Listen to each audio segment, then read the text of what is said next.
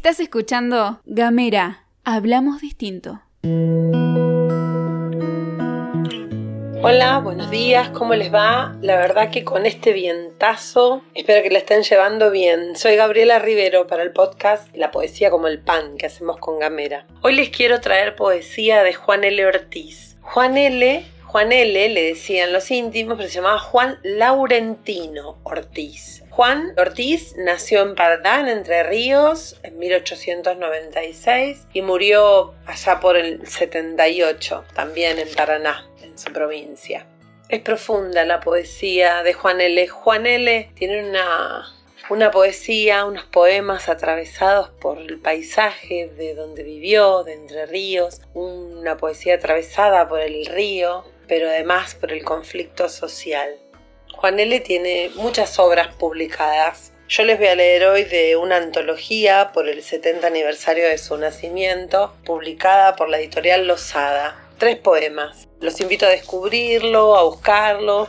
Sepan que en la antología 200 años de poesía argentina, en todas las escuelas, en esa antología hay compilación de unos bellísimos poemas de Juan L. que los invito a buscar y a leer. Bueno, dice Juan L. No es tu luz, octubre, ni son los pájaros y las flores, ni tampoco es el verde nuevo, no, es el silencio del canto, un silencio que casi nos angustia de tan puro y nos hunde en vértigos delicados, hasta las presencias secretas o las fisonomías adorables e indecisas de una dicha que sube y las excede. Es tu silencio, octubre, el que yo amo, ¿De dónde surgieron mi niñez y mi adolescencia? Sí, es también tu luz en la tarde quieta, silencio iluminado y transparente con los vagos rostros recuperados de un niño extraviado y de un adolescente a la ventana. Bueno, este es un podcast en vivo. Ustedes deben estar escuchando algún ruido de moto, de auto, de vida que pasa por la puerta. Acá vamos con un segundo poema de Juan L. Para que los hombres.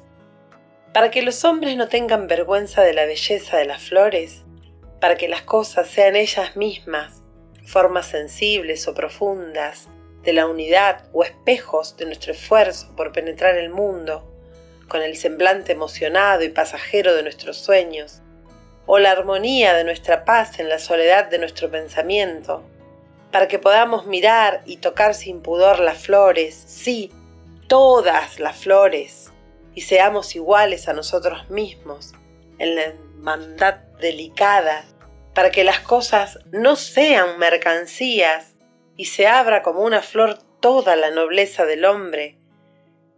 Iremos todos hasta nuestro extremo límite, nos perderemos en la hora del don con la sonrisa anónima y segura de una simiente en la noche de la tierra. Juan L. Parque los hombres. Y acaba el último, se llama Toda la dulzura del mundo. Toda la dulzura del mundo. ¿Por qué esa melodía acariciando así las brumas? que oscurece ya el frío, toda la dulzura del mundo. La voz, entonces, un junco bajo el viento sin nadie, y ama a la sombra aún. ¿Y hacia quién el suspiro por encima de la colina que ha perdido misteriosamente la esquila? ¿Olvidó acaso él? ¿Olvidó que en el país no se comía y estaba ahora de luto, de luto, enseguida, casi enseguida. Ay de que lo despidiera como un limo el amarillo.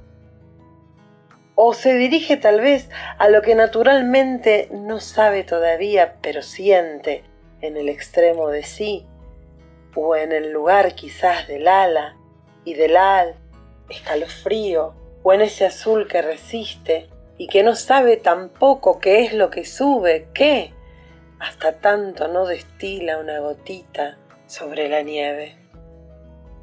Toda la dulzura del mundo, toda la dulzura, o toda la dulzura del rocío que nos llora tímidamente aún en un silencio de jade arriba.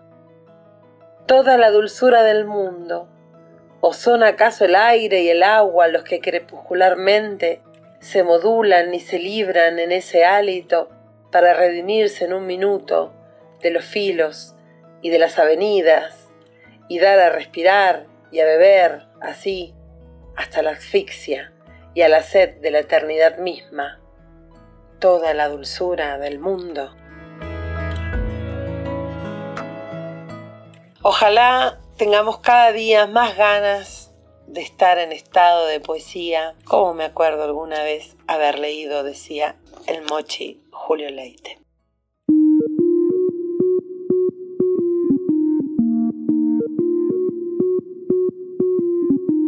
Seguí nuestros contenidos en gamera.com.ar.